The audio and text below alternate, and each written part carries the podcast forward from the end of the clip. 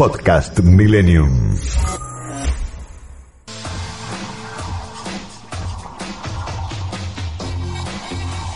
El sábado al mediodía es el momento ideal para informarse, en profundidad, pero más relajados, para entender lo que pasó y prepararse para lo que viene. En una realidad cada vez más compleja, información, análisis y opinión honesta. Dato sobre dato, con Daniel Santoro y José Luis Brea.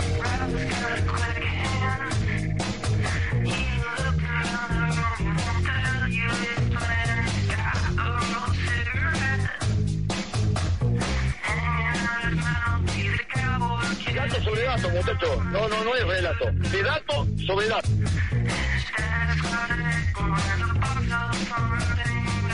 ¿Qué tal? Muy buenas tardes, ¿cómo están? Bienvenidos a otra edición de Datos sobre Datos. Bueno, una mañana de sábado muy linda, 22 grados, 4 décimas, eh, óptimo, óptimo para, para, pasear, para andar en bicicleta y, y todo tipo de actividad.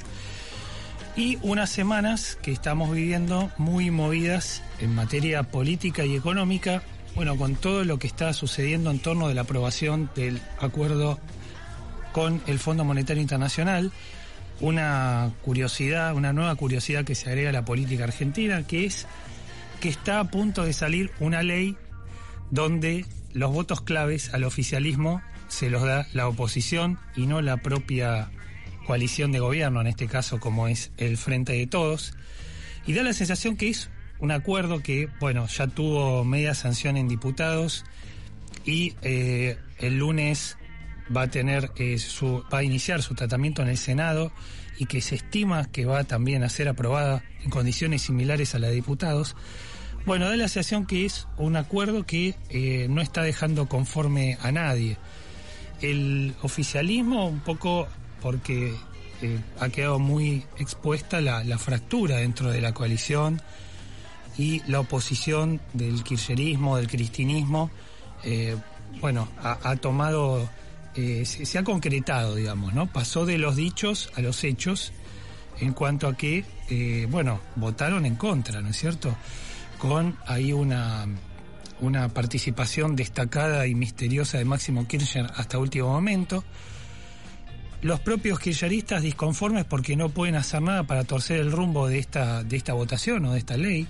Da toda la sensación de que al tener el acuerdo con la oposición esto no va a tener problemas en pasar.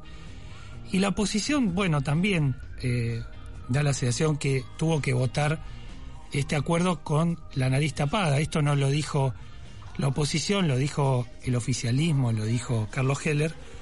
Pero, eh, bueno, ustedes recordarán que hace una semana hablamos con Waldo Wolf acá en el programa y él estaba muy disconforme, muy disconforme con, con lo que se iba a votar y con el acuerdo que estaba queriendo hacer el gobierno aunque dejó entrever que iba a votar eh, sin sacar los pies del plato. O sea, muchos de, la oposición, muchos opositores seguramente votaron más por disciplina partidaria que por convicción, y algunos incluso lo, lo dejaron de manifiesto, como por ejemplo el diputado Fernando Iglesias y otros eh, que no se presentaron. Y después, bueno, hubo también eh, otras fuerzas políticas, la izquierda y eh, la derecha, que se opusieron también. Hubo también un desmarque dentro de Juntos por el Cambio de Ricardo López Murphy y un poco eh, las razones por el lado del oficial del cristinismo para no votar eh, tienen una carga de ideología bastante fuerte. En el caso de la oposición pasa por ahí por una por un tema más político, ¿no? De eh, si eh, sostener o no al gobierno de Alberto Fernández, si dejar a la vista o no la fractura y que eh, Cristina no apoya a su propio gobierno, o si primaba lo que ellos llamaron la responsabilidad de no empujar a la Argentina a un default con el FMI.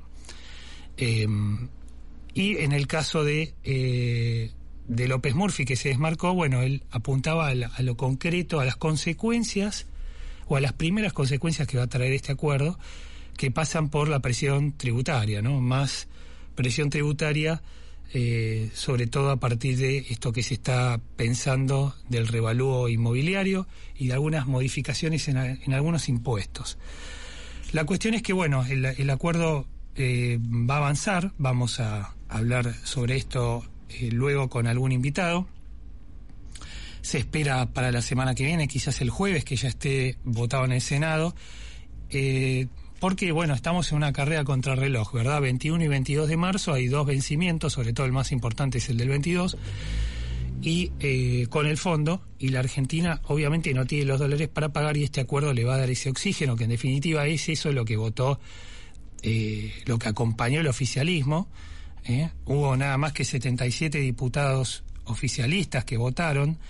El resto de los votos los aportó la oposición.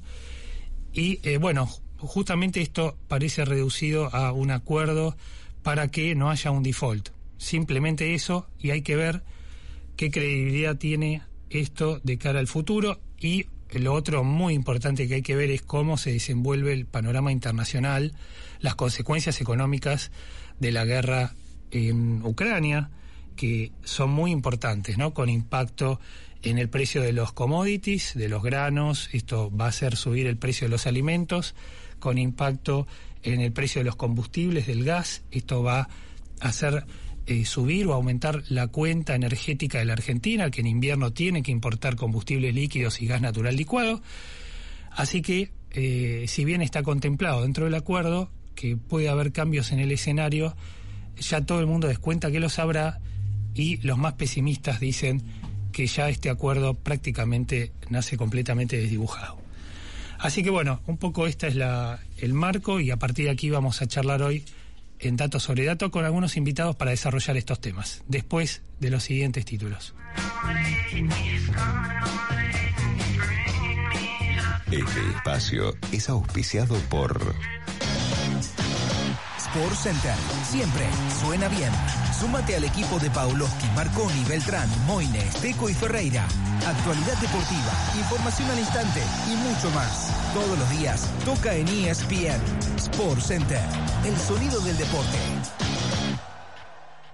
Más de 125.000 profesionales de la salud para lo que puedas necesitar. Contamos con la mejor red argentina de especialistas y centros médicos equipados con tecnología de última generación para que accedas a la mejor atención y para proteger tu bienestar. OSDE, la cartilla médica más amplia del país. Superintendencia de Servicios de Salud 0800 222 www.sssalud.gov.ar Registro Nacional de Entidades de Medicina Prepaga número 1408 Tarifas OSDE Comuníquese al 0810 555 6733 Nuestra web o a contacto osde.com.ar Synergium Biotech es una compañía farmacéutica argentina especializada en la investigación, desarrollo, producción y comercialización de vacunas y medicamentos biotecnológicos de alta complejidad.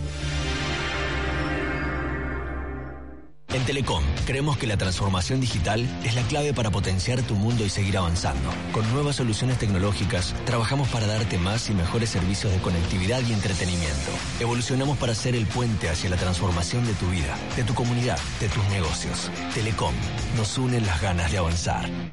Instituto Asegurador Mercantil es la compañía que te brinda confiabilidad y respaldo para cuidar lo que más valoras. Te ofrecemos amplias coberturas y variedad de productos adaptados a las necesidades de tu hogar, tu empresa y tu comercio. Comunícate con nosotros al 0800-333-3426 o visita nuestra página web www.institutoasegurador.com.ar.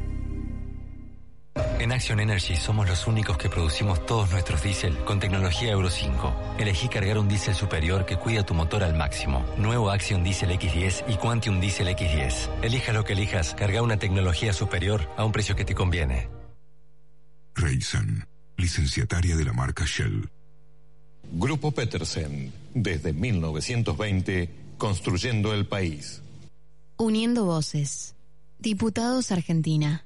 Para más información, ingresan www.diputados.gov.ar. Masalín Particulares. 115 años de liderazgo, distinguidos por la trayectoria, guiados por la innovación.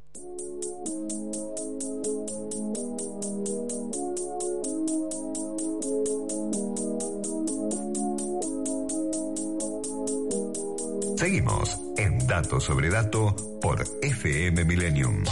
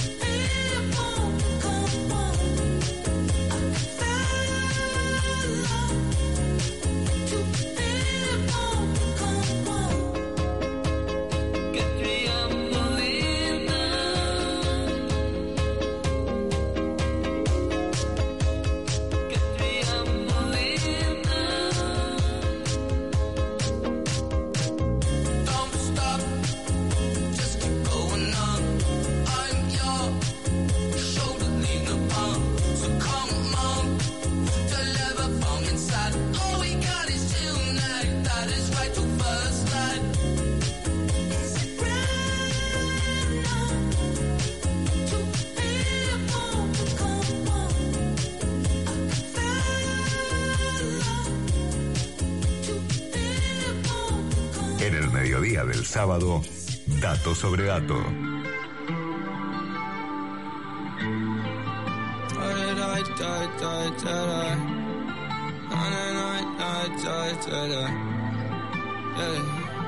You know I'm from underneath the sun. Voices sound like violence. That's where we've been hiding. We can make a trip. You and me can dip. Uh, of the survivors walking through the fire. Bueno, algo que no dije en el principio del programa es que eh, no está conmigo, y si ustedes habrán dado cuenta, Daniel Santoro está con algunos contratiempos familiares. Esperemos que los resuelva prontito y ya el sábado que viene esté con nosotros.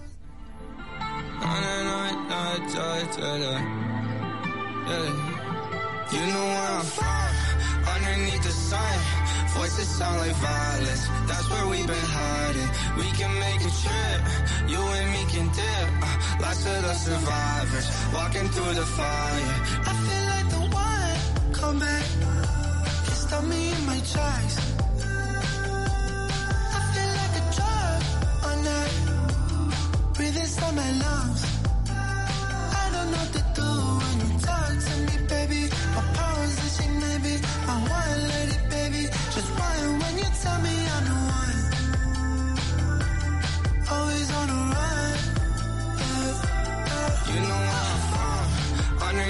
Sun.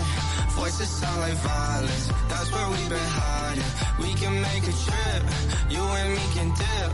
Lots of the survivors. Walking through the fire. You would I admire.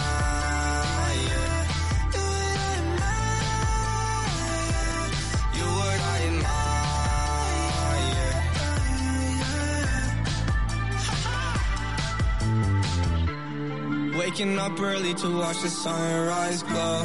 By the fruit tree where the lakes all flow. I ain't doing shit without you Without you. You can dive into the deep end. I got some more secrets that you like. There's they're keeping our hearts on fire. Yeah, the stars look brighter at your side. Outcast I'll sing a song. Mountains high, let's go climbing to the beach. Put it on my heart. This is just a start. You know where I'm. Underneath the sun, voices sound like violence. That's where we've been hiding. We can make a trip. You and me can dip. Last of the survivors. Bueno, vamos a meternos ya a empezar a palpitar qué puede pasar la semana que viene en el Senado con el acuerdo con el FMI, con todas estas particularidades que ha tenido su aprobación en diputados, como decíamos al comienzo del programa. Y ya está en línea Pablo Daniel Blanco, senador nacional de Tierra del Fuego, o por Tierra del Fuego, de Juntos por el Cambio UCR. ¿Qué tal, Pablo? José Luis Brea lo saluda. ¿Cómo está? Buen día, ¿cómo le va? ¿Cómo está usted? Buen día, muy bien, muy bien. Gracias por atendernos. Bueno, Pablo, ¿qué sensación le quedó a usted de la forma en que se aprobó en diputados y que todo hace pensar que en Senado va a pasar algo similar, ¿no? Esta rareza o curiosidad de que el gobierno saque una ley eh, apoyado más en los votos de la oposición prácticamente que los propios. Yo creo que lo que sucedió en la Cámara de Diputados este, es, es un avance en el sentido de que el gobierno entendió la postura de la oposición y modificó su, su proyecto original. Yo creo que este, este sería- es un buen punto de partida hacia adelante para ver que cuando realmente hay voluntad de, de conciliar las cosas se pueden las cosas se pueden sacar se pueden sacar adelante. Eh, por supuesto que llama la atención que un proyecto del, del ejecutivo sea masivamente apoyado, apoyado por la oposición y no así por el, por el bloque oficialista. Pero bueno, esto es producto de la interna de la disidencia que tienen en el frente en el frente que gobierna, que era un frente que más que se unió para ganarle a otra propuesta que para llevar eh, coin- eh, propuestas coincidentes hacia adelante. La verdad que queda claramente marcado que no todos piensan lo mismo dentro del, del frente del frente de todos y que esencialmente quien este, imprime mayor como le diría mayor eh, pensamiento en el plan de gobierno es la vicepresidenta y no el presidente Su sensación como mm, senador en, eh, o, o como político de la oposición, ¿cuál es? ¿Usted siente que esto hay que hacerlo porque es el mal menor? Eh, ¿Lo deja conforme? ¿Lo deja disconforme? Coincide con, con, bueno, con Carlos Heller que en el caso del oficialismo dijo que ellos iban a votar esto con la nariz tapada. ¿A ustedes les pasa lo mismo? ¿Cu- ¿Cuál es la sensación suya?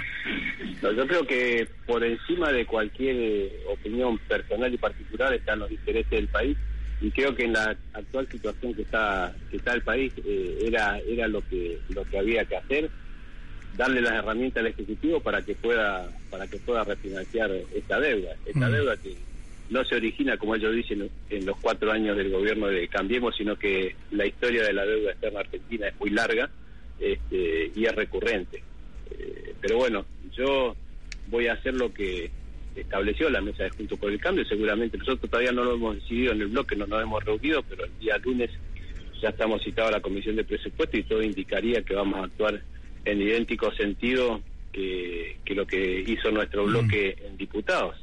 A pesar de que uno tiene que tener mucha templanza para, para acompañar al gobierno en, en algunos temas porque somos permanentemente motivo de, de agravio por parte del oficialismo que por un lado pide colaboración y por otro lado lo único que hace es, eh, es denostar a, a la oposición. O sea, pesó en ustedes más, eh, bueno, esta eh, esta posición de no de no ir de no provocar o propiciar un default que eh, las los las agravios, como dice usted, o los insultos que han recibido. Yo creo que la responsabilidad de uno debe estar por sobre por sobre esas cosas, independientemente de los agravios, del maltrato, porque realmente en el Senado la oposición sufre maltrato, no no se le reconoce la representatividad que, que el electorado le dio en la última en las últimas elecciones, no ellos no aceptan el resultado y como tienen uno o dos votos más que, que la que la oposición, este, ellos avanzan como si acá en, el año pasado en las elecciones no hubiera sucedido nada, pero independientemente de esto, mi opinión personal es que por, por encima de los intereses particulares o del espacio debe estar el interés del país y a mí me indica que el default es, es un mal que no que debemos evitar bajo todo punto de vista. Mm. ¿No tienen miedo de quedar eh, convalidando un- una suba de impuestos por vía indirecta, ¿no? Con esto de las revaluaciones, que es un poco la- lo que lo llevó justamente a Ricardo López Murphy a decir que él no acompañaba. Mire, eh, independientemente de esta ley, se aprobara o no se aprobara, la facultad de las revaluaciones ya está en el pacto fiscal. Así que eh, esto no es, no es, eh, esta ley no es lo que le permite llevar adelante la- esta revaluación. Ya, eso ya está, no exista la ley. Claro, y ahí, bueno, el, eh, el rol importante es de las provincias. Usted como representante de una de ellas, ¿qué, ¿qué opina sobre eso? ¿Está bien? ¿Hay que hacer revaluaciones? ¿Están realmente tan desfasadas?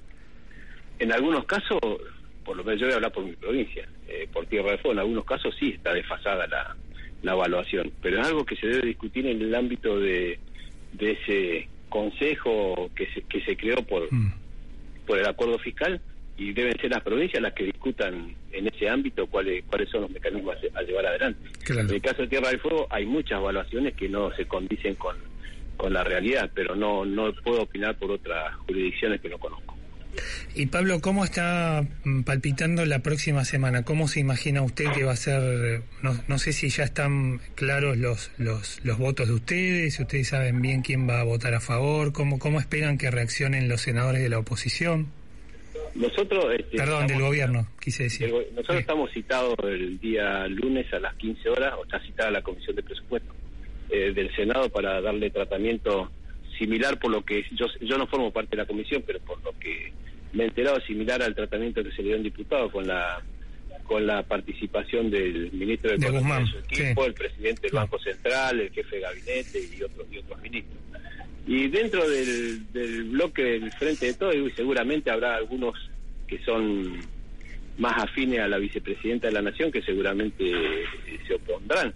Pero yo creo que de los 35 me inclinaría a pensar que una mayoría de esos 35 van van a acompañar la iniciativa del, del gobierno nacional. Y en el caso nuestro, si uno seguía por lo que se hizo en diputados, seguramente vamos a acompañar. Pero bueno, es un tema que todavía no lo hemos discutido, independientemente que siempre dijimos que vamos a hacer lo que resuelva la mesa de Juntos por el Cambio y, y resolvió en ese sentido. Todo parece indicar que, que va a salir la ley.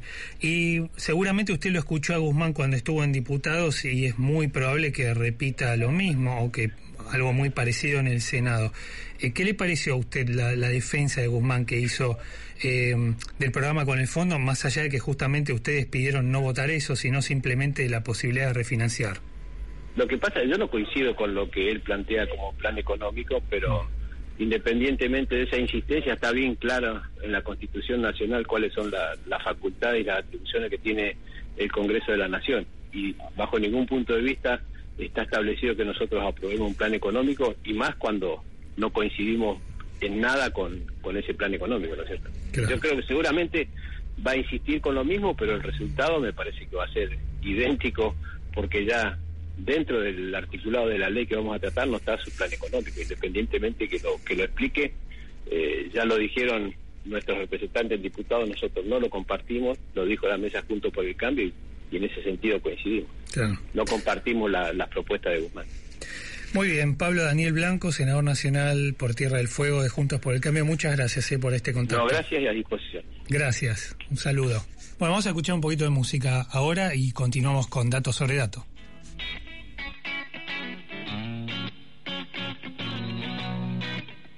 I'm not saying it was your fault, although you could have done more. Oh, you're so naive, yes, so how could this be done with such a smiling sweetheart? Oh, and your sweet pretty face is such an ugly. Something so beautiful. Oh, that every time I look inside, I know she knows that I'm not fond of asking. True or false it may be, or she's still out to get me. And I know she knows that I'm not fond of asking. True or false it may be, she's still out to get me.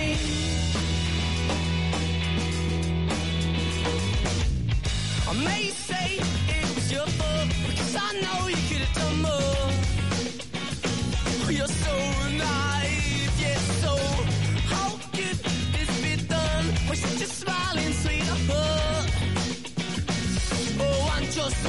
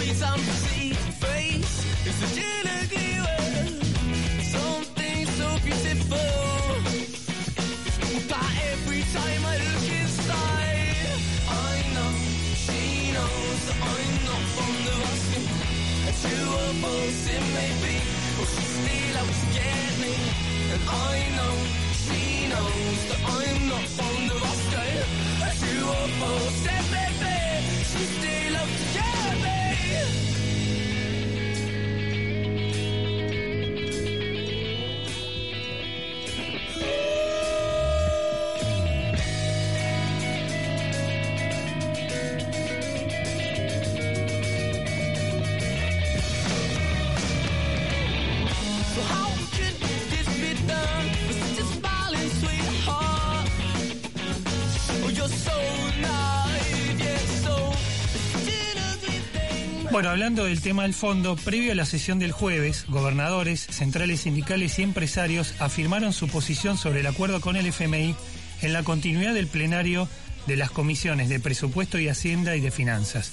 Escuchamos la palabra del gobernador de Jujuy, Gerardo Morales. Lo que está pasando acá en diputados es la fiel expresión de esto, de que en términos de políticas públicas centrales tenemos que tener la capacidad de dialogar y tenemos que tener la capacidad de lograr acuerdos, aún en el marco de las disidencias que tenemos.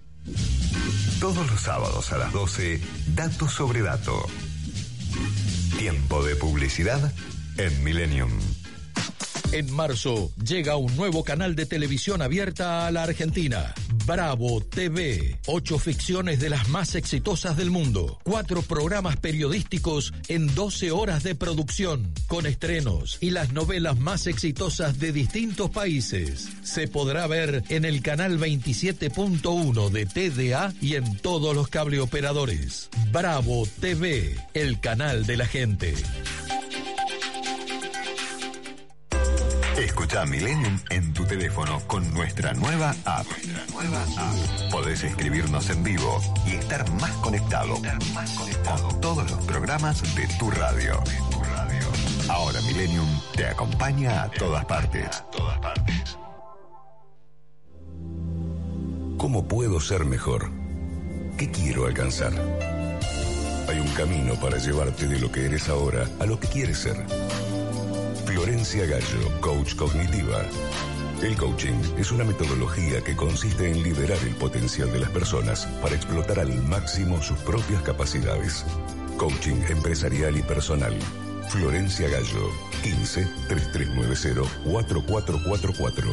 Consultas online, info arroba florenciagallo.com.ar. toca a mí. Pero vos ya la viste. Está bien, pero no se olviden que son mi largavista. Agarrá bien, ¿eh? A ver, buenísimo. En este inicio de clases, la bandera de la educación va a izarse más alto que nunca. La educación, nuestra bandera. Ministerio de Educación. Argentina Presidencia. Fin de espacio publicitario. Millennium 1067. Una radio para que mires la vida como es y no como está.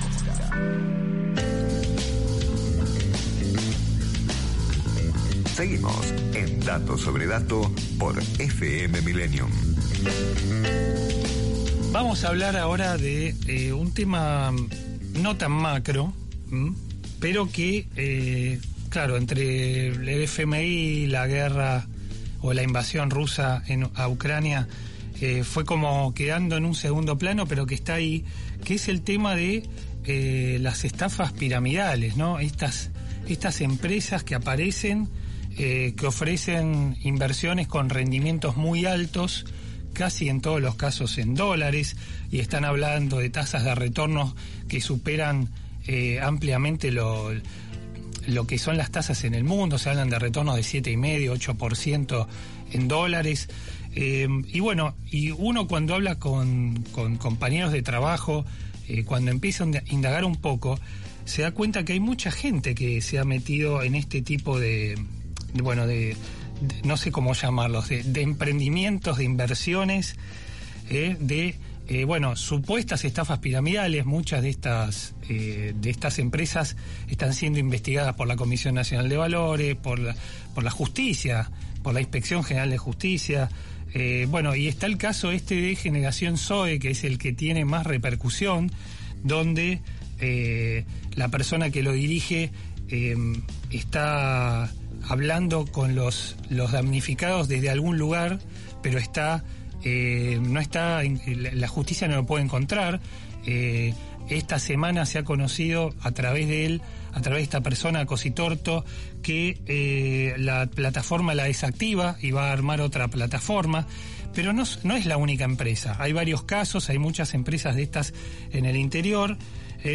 y bueno, es un tema que, que queremos abordar con Federico Álvarez, que es abogado y analista de sistemas, un poco para que él que sigue este fenómeno, para que nos explique un poco por qué la gente se engancha con esto y sobre todo para evitar ser engañados, ¿no? Porque seguramente eh, hay otras empresas que ofrecen inversiones y que son serias y que no necesariamente eh, funcionan con este esquema piramidal. ¿Qué tal, Federico? José Luis Breda te saluda. ¿Cómo estás? ¿Qué tal? ¿Cómo le va? Buen día. Buen día. Bueno, ¿Cómo, ¿Cómo ves este fenómeno en la Argentina, estas empresas que tienen este esquema piramidal, este esquema Ponzi también conocido, que bueno, que, que mucha gente se engancha, ¿no? Que consiste en, este, son empresas que ofrecen eh, altos rendimientos de, para inversiones, que toman inversiones en dólares, que prometen que van a tener un retorno importante y que eh, les dicen eh, a las personas que se meten en estas inversiones o en este sistema que le digan a sus amigos, a sus familiares, es decir, que atraigan a otras personas eh, y después empiezan los problemas cuando estas personas quieren retirar su dinero eh, porque se encuentran con que ese dinero no está y ahí empieza ahí empiezan a surgir o aparecer a la luz todos estos casos. Vos que lo, lo seguís, ¿por qué pensás que, que la gente se sigue enganchando en este tipo de, de estafas, no? Sí, mira, primero que todo, para responder a la primera pregunta que me hiciste, lo veo, lo veo mal ¿sí? y poco saludable para nuestro país, porque eso denota eh, un problema que, que venimos eh, postergando desde hace mucho tiempo que tiene que ver con la educación financiera. Mm. Es algo necesario, ¿sí? Eh, que nuestro país debe llevar a cabo algún tipo de políticas públicas para solucionar este problema. ¿Por qué? Porque solucionando ese problema que tenemos, la falta de educación financiera, estos casos se podrían evitar todos claramente. A, ver, ¿a qué, le, ¿a qué le llamas educación financiera? ¿Qué sería, por ejemplo, qué habría que enseñarle a la gente? ¿Qué tiene que saber? enseñarle básicamente qué son las inversiones, ¿sí? Eh, cómo se obtienen los rendimientos, qué rendimiento es normal, mm. qué rendimiento es anormal, ¿sí? Una, una, una visión ¿sí? Eh, de cómo funciona básicamente el sistema financiero en nuestro país. Una economía claramente financiarizada, ¿sí? Entonces, entender ese, ese, ese, ese funcionamiento del sistema, que básicamente se divide en dos, en, en personas que, lo, que lo, lo, entienden claramente de manera acabada y aprovechan el sistema ese, y claramente otro grupo de personas que no lo entienden y que no entienden este mensaje también que les estoy dando, que son las que se aprovechan, o son, son las, las personas aprovechadas por los primeros que sí entienden el sistema. ¿Me explicó? Sí, sí, sí.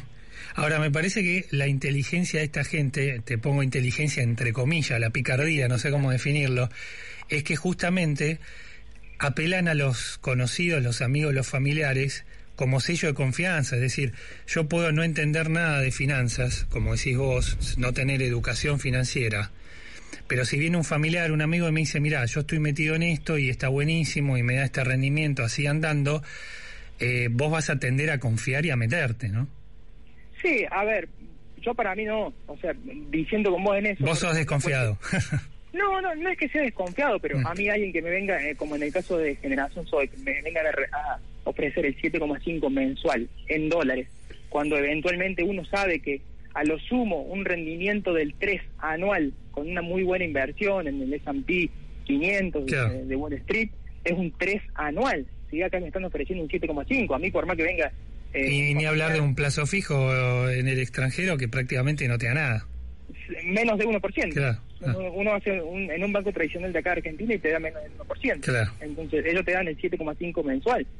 Uno de, tiene que interiorizarse en eso, ver en qué se invierte, por más que venga un familiar y me diga, mira, esto está dando muy buenos rendimientos. Si yo, a ver, hay que diferenciar algo. Si yo sé en lo que estoy invirtiendo, es realmente una inversión, ¿sí? Mm. Si invierto en algo que no sé, es especulación y es timba, ¿sí? Yo si no invierto en algo que no sé, no no no no no sé lo que dónde estoy depositando mi dinero. Claro. En estos casos las, las publicidades que se hacían eh, se aseguraban como una especie de filtro de las personas. Ahora, a lo que voy yo, siempre la, la- la poca educación eh, y poco instruido, en donde hacían los crecimientos a través de flyers eh, mal hechos, ¿sí? Eh, se notaban que no eran realizados por un diseñador gráfico, que por lo general lo suelen hacer, y con errores de ortografía. Entonces, en ese caso también se decía que no es para nada inocente que tengan errores de ortografía. ¿Por qué? Porque de esa manera se aseguraban trabajar con un público que era poco instruido y que no advertía esas cosas. Porque quizás alguien instruido, con, con, con, eh, educación financiera eh, considerable, como, como te decía, no le va a dar su dinero a una persona que directamente no sabe ni escribir. Está claro eso. Y que a su vez tampoco tiene autorización de la CNB, que es lo que tiene que tener para, para realizar este tipo de ofrecimientos, Claro. sea el que sea. ¿Y el gancho siempre es eh, el rendimiento alto que tenés o, o, o te entran por otro lado también? Bueno, en, en este caso, en el, en, en como que tenía una arista muy particular que era, ellos daban clases de coaching. Claro. Entonces invitaban a la gente a replantearse, bueno, el ser, básicamente lo que uno está haciendo, si está viendo lo que uno está haciendo durante todos los días o es algo que nos imponen. Entonces mucha gente eh, eh, renunciaba a su trabajo para, para invertir en, este- Mm, en esta empresa, eh, cobraban indemnizaciones y las depositaban directamente ahí. Y bueno, entonces como que ahí está bien, es el esquema, el esquema, el típico esquema eh, que conocemos todos, sí, que lo va a determinar la justicia, eso hay que aclararlo, pero a su vez había como una cuestión subjetiva de, de del coaching, claramente. Claro, sí, hasta hay que aclarar que todo esto es presunto, ¿no? Está siendo investigado. Pero bueno, No, no, hay muchas claro, cosas que... eh, muchas cosas que, que llaman la atención. Y te, te hago la, la última pregunta. Las criptomonedas, que también hay mucha gente que por ahí hasta ahora no se asomaba al, al mundo de las inversiones. ¿Hay que, qué cuidados eh, sugerís que hay que tener? Porque hay mucha oferta, eh, a algunos les va bien y a otros no les va tan bien. Sí, sí. A ver, el cuidado que hay que tener que uno, uno eh, primero saber dónde está invirtiendo, lo mismo. Sí, sí, si uno sabe, sabe lo que, lo, dónde está dejando su dinero, una inversión, si no, es especulación, mera especulación. Después, estudiar bien cómo funciona el sistema de las criptomonedas, lo que son las criptomonedas en sí, lo que es la blockchain, que es algo revolucionario, eh, y saber, saber sobre todo que son muy volátiles. Hoy algo puede estar eh, 40.000 y mañana puede estar 25 mil. Y en el mundo de las criptomonedas es absolutamente normal esa oscilación en el precio. No es como una acción que te puede bajar en una semana, lo sumo un 3%, un 4%. Acá un, un 20, un 30% que baje en un día es absolutamente normal. Y es absolutamente riesgoso también saberlo. Entonces, estudiar bien lo que cómo funcionan las criptomonedas, entender los proyectos y saber a los, a los riesgos que se expone uno. Mm, mm, claro. Muy bien, Federico Álvarez, especialista, eh, abogado, especialista en informática. Te agradecemos mucho este contacto y la explicación que nos has dado. No, por favor, muchas gracias y quedo a disposición. Gracias. Bueno, vamos ahora nosotros con la columna de Belén que nos va a traer novedades de los negocios. Este espacio es auspiciado por Todos sabemos lo que representa para la logística de una empresa una flota moderna de vehículos. Por eso, a la hora de renovar el parque automotor de su empresa, piense solo en el especialista, Adrián Mercado, líder en subastas industriales. Claves y secretos del mundo de los negocios, tendencias, novedades, ideas. Belén Fernández, con toda la información en Datos sobre Dato. Vegana es una tendencia que llegó para quedarse. En la última década cambió drásticamente la forma de alimentarse. Hay más conciencia en lo que comemos y crecieron los hábitos saludables, acompañados de las comidas vegetarianas y veganas. En este contexto, en el corazón de Palermo, abrió el primer local fat food vegano. Se trata de Vegan Fox. Un local que va a trabajar con el sistema de franquicias y que prevé abrir en total siete sucursales a lo largo de todo el 2022. Esta cadena viene acompañada de los dueños de Hell Pizza y Sushi Club. Es comida rápida pero vegana, pero no apunta solo a un público exclusivamente vegetariano o vegano, sino también a quienes buscan comer menos carne y una alimentación más variada. La decisión no sorprende y a esta ola por lo vegano se suma también Doctor Papa, que es una franquicia, como su nombre lo indica, dedicado a las papas fritas, que además tiene entre su menú hamburguesas, aras de cebollas y opciones rápidas de comida al paso. En tres meses prevé abrir también su línea vegetariana y vegana, pero con esta tendencia de comida fat food. Las opciones también veganas se ofrecen en las clásicas cadenas de comidas rápidas. Mostaza, que es la, la cadena local, fue justamente la primera en ofrecer una línea de productos libres de carne en su menú hace ya varios meses y según cuentan sus eh, dueños, viene vendiéndose muy bien. La cadena argentina hizo una alianza con NotCorp, que es la startup dedicada al desarrollo y producción de alimentos a base de plantas, que recientemente se convirtió en unicornio. Ahora, ¿qué pasa también con las grandes cadenas como McDonald's y Burger King? Bueno, estas también ofrecen eh, una línea vegetariana y vegana en todo el mundo. De hecho, Burger King fue la primera en lanzar una línea de productos 100% veganos que comenzó en Europa y que está pronto a llegar a varios países de América Latina. La decisión de incursionar en el mundo vegano no es un capricho de los gastronómicos. En la Argentina, más del 75% está dispuesto a incluir alimentos a base de plantas en su alimentación. Por eso se espera que estos locales libres de carne avancen rápidamente entre el mercado gastronómico gastronómico.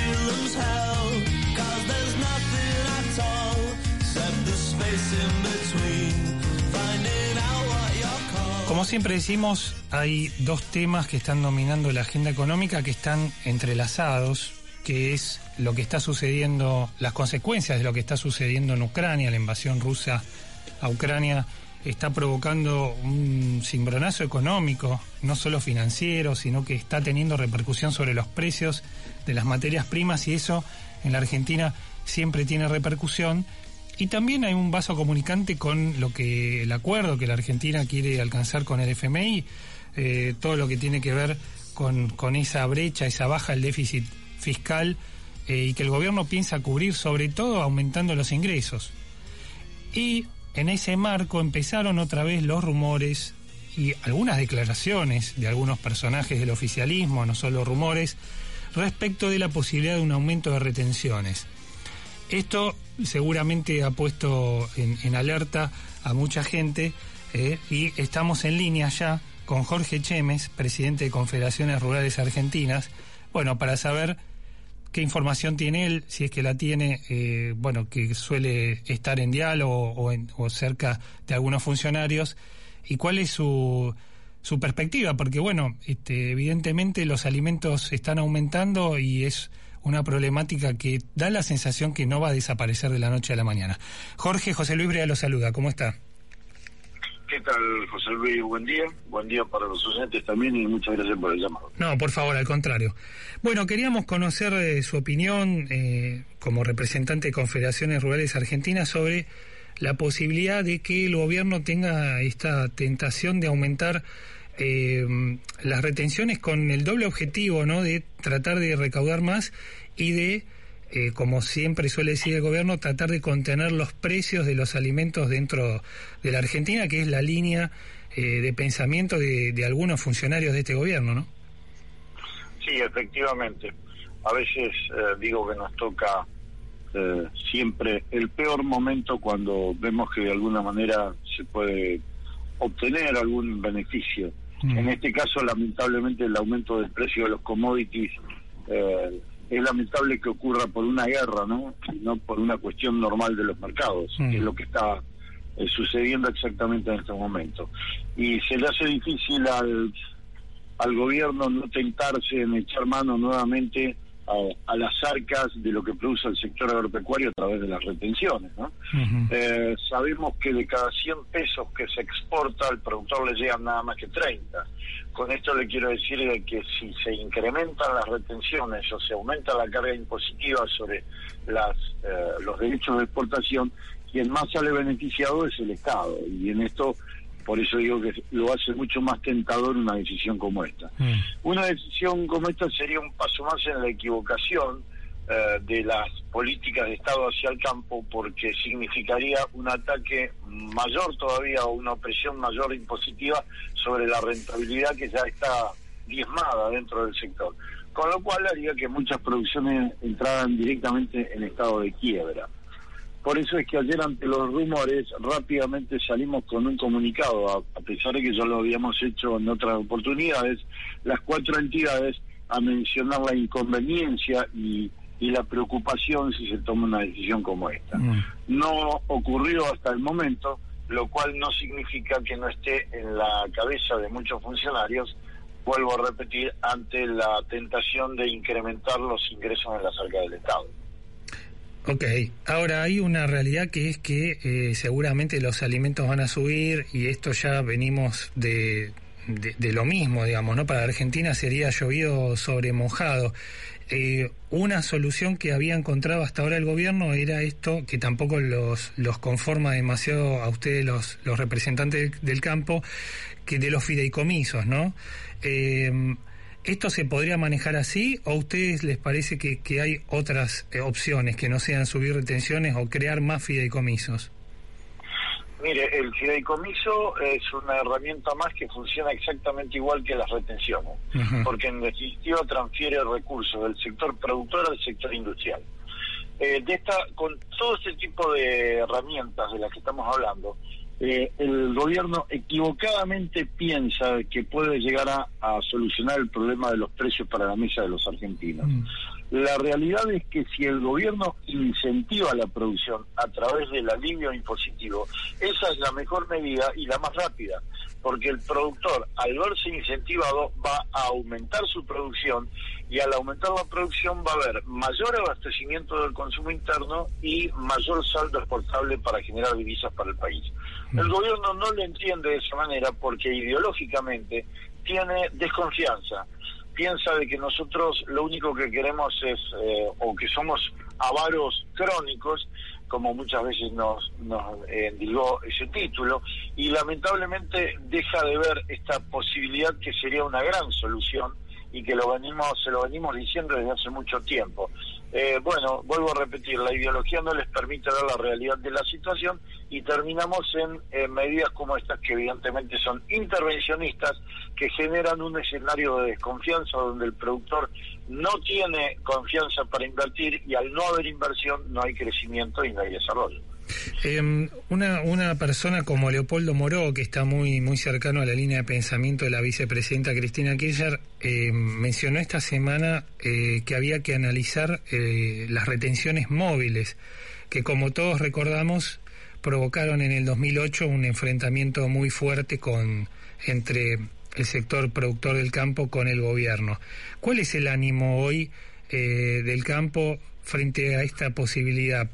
Hasta ahora es como que el campo ha, ido manifestando en estos últimos dos años o en los dos años del gobierno de Fernández, eh, se manifestó en, algunas asambleas, en algunas marchas, pero siempre dando la sensación de no patear el tablero, Eh, ¿Esto se podría mantener o realmente el tema de retenciones móviles podría ser eh, una, una, frontera, digamos, y, y, podríamos volver a aquel escenario nuevamente al del 2008? Sí, no tenga dudas que una aplicación de retenciones móviles sería una declaración de guerra contra el campo, mm. con lo cual el campo tendría que defenderse lamentablemente con medidas más duras. Con esto no quiero hacer un llamado a, al conflicto de ninguna manera. Sí creo de que todo tiene un límite y lamentablemente las retenciones móviles son eh, una de las medidas eh, más negativas que podría este, generar este, esta situación negativa para el campo. Yo vuelvo a repetir de que en la cabeza de muchos funcionarios eh, se piensa, se piensa en esto equivocadamente y si lo si lo hacen lo único que va a generar es mayor conflicto, menor inversión y van a lograr exactamente lo contrario de lo que hay que lograr. Mm. Eh, van a lograr una retracción de la inversión porque la desconfianza del productor ante esta situación va a hacer que siembre menos. Y es lo que se logró, se logró en un momento. No sé si recordarán, creo que si la memoria no me falla, eh, se produjo un incremento en las retenciones de trigo en su momento en el 2013, 2014, lo que produjo una menor producción de trigo y automáticamente tuvimos que importar en un momento trigo de Uruguay. Mm, mm. Entonces, este, creo que hay demasiadas muestras y pruebas de que estas medidas no funcionan. Y lo lamentable es que sigan tratando de sostenerlo e insistir en estas mismas medidas que los hechos, como le digo, demuestran que no, no resultan del efecto esperado. E, es un gobierno heterogéneo, ¿no? Es una coalición heterogénea. El ministro de Agricultura, Julián Domínguez, desmintió, dice que no, no, que no se está pensando en un aumento de retenciones. Eh, ¿Ustedes cómo ven esa dinámica interna? Eh, ¿están, ¿Están tranquilos o, o, estas cuestiones internas creen que la balanza puede ir para el otro lado y que alguien realmente diga no, se aumentan? Mire, la esta, estas disidencias o diferencias las vivimos con mucha preocupación y se lo, se lo hemos manifestado en, varias oportunidades al, ministro Julián Domínguez, porque lo lamentable es que en las reuniones conversamos ciertas y determinadas cosas que después en los hechos no terminan siendo así. Y por otro lado, que un ministro anuncia algo que después se el otro ministro termina diciendo, desmintiendo, eh, muestra claramente la disidencia interna que hay en el gobierno. Y esto, como le decía recién, aumenta o alimenta la desconfianza porque realmente no sabemos quién es el que prevalece en esa disputa por, por diferentes decisiones. Claro. Bueno, muy bien. Jorge Chemes, presidente de Confederaciones Rurales Argentinas, muchas gracias por este diálogo con Datos sobre Datos. Por favor, un placer y a disposición de ustedes. Muchas gracias. Bueno, muchas gracias. Bueno, compleja la situación para Argentina, lo que se avecina. Eh, sobre todo, bueno, este cambio de, clima en la economía internacional, eh, quizás lo estamos viendo demasiado lejano, pero que seguramente ya en el invierno todos los, los especialistas coinciden en que va a tener una manifestación bastante clara, eh, por el lado sobre todo de la energía Puede ser que también se empiece a manifestar en los aumentos de precios de los alimentos. Es un escenario con el, con el cual el gobierno ya está trabajando. El gobierno ya prevé que va a ser alta la inflación en los próximos meses. Pero a esto se va a sumar seguramente el problema de la suba de los combustibles que la Argentina en invierno necesita importar. Algunos ya están advirtiendo que podría llegar a haber cortes en el suministro del gas para las empresas y del gas natural licuado, que es el gas líquido que llega a la Argentina y que luego se transforma en gas para inyectarlo en la red. Bueno, temas que seguramente van a seguir ocupándonos en las próximas semanas. El sábado que viene esperamos ya tenerlo aquí de nuevo a mi compañero Daniel Santodo. Espero que esté todo bien, los temas que lo han tenido alejado en estos últimos dos programas. Y bueno, gracias a ustedes por estar ahí, gracias a Jorge Aguayo en la operación técnica, a Tomás Garrido en la producción periodística. Chau, chau. Podcast Millennium.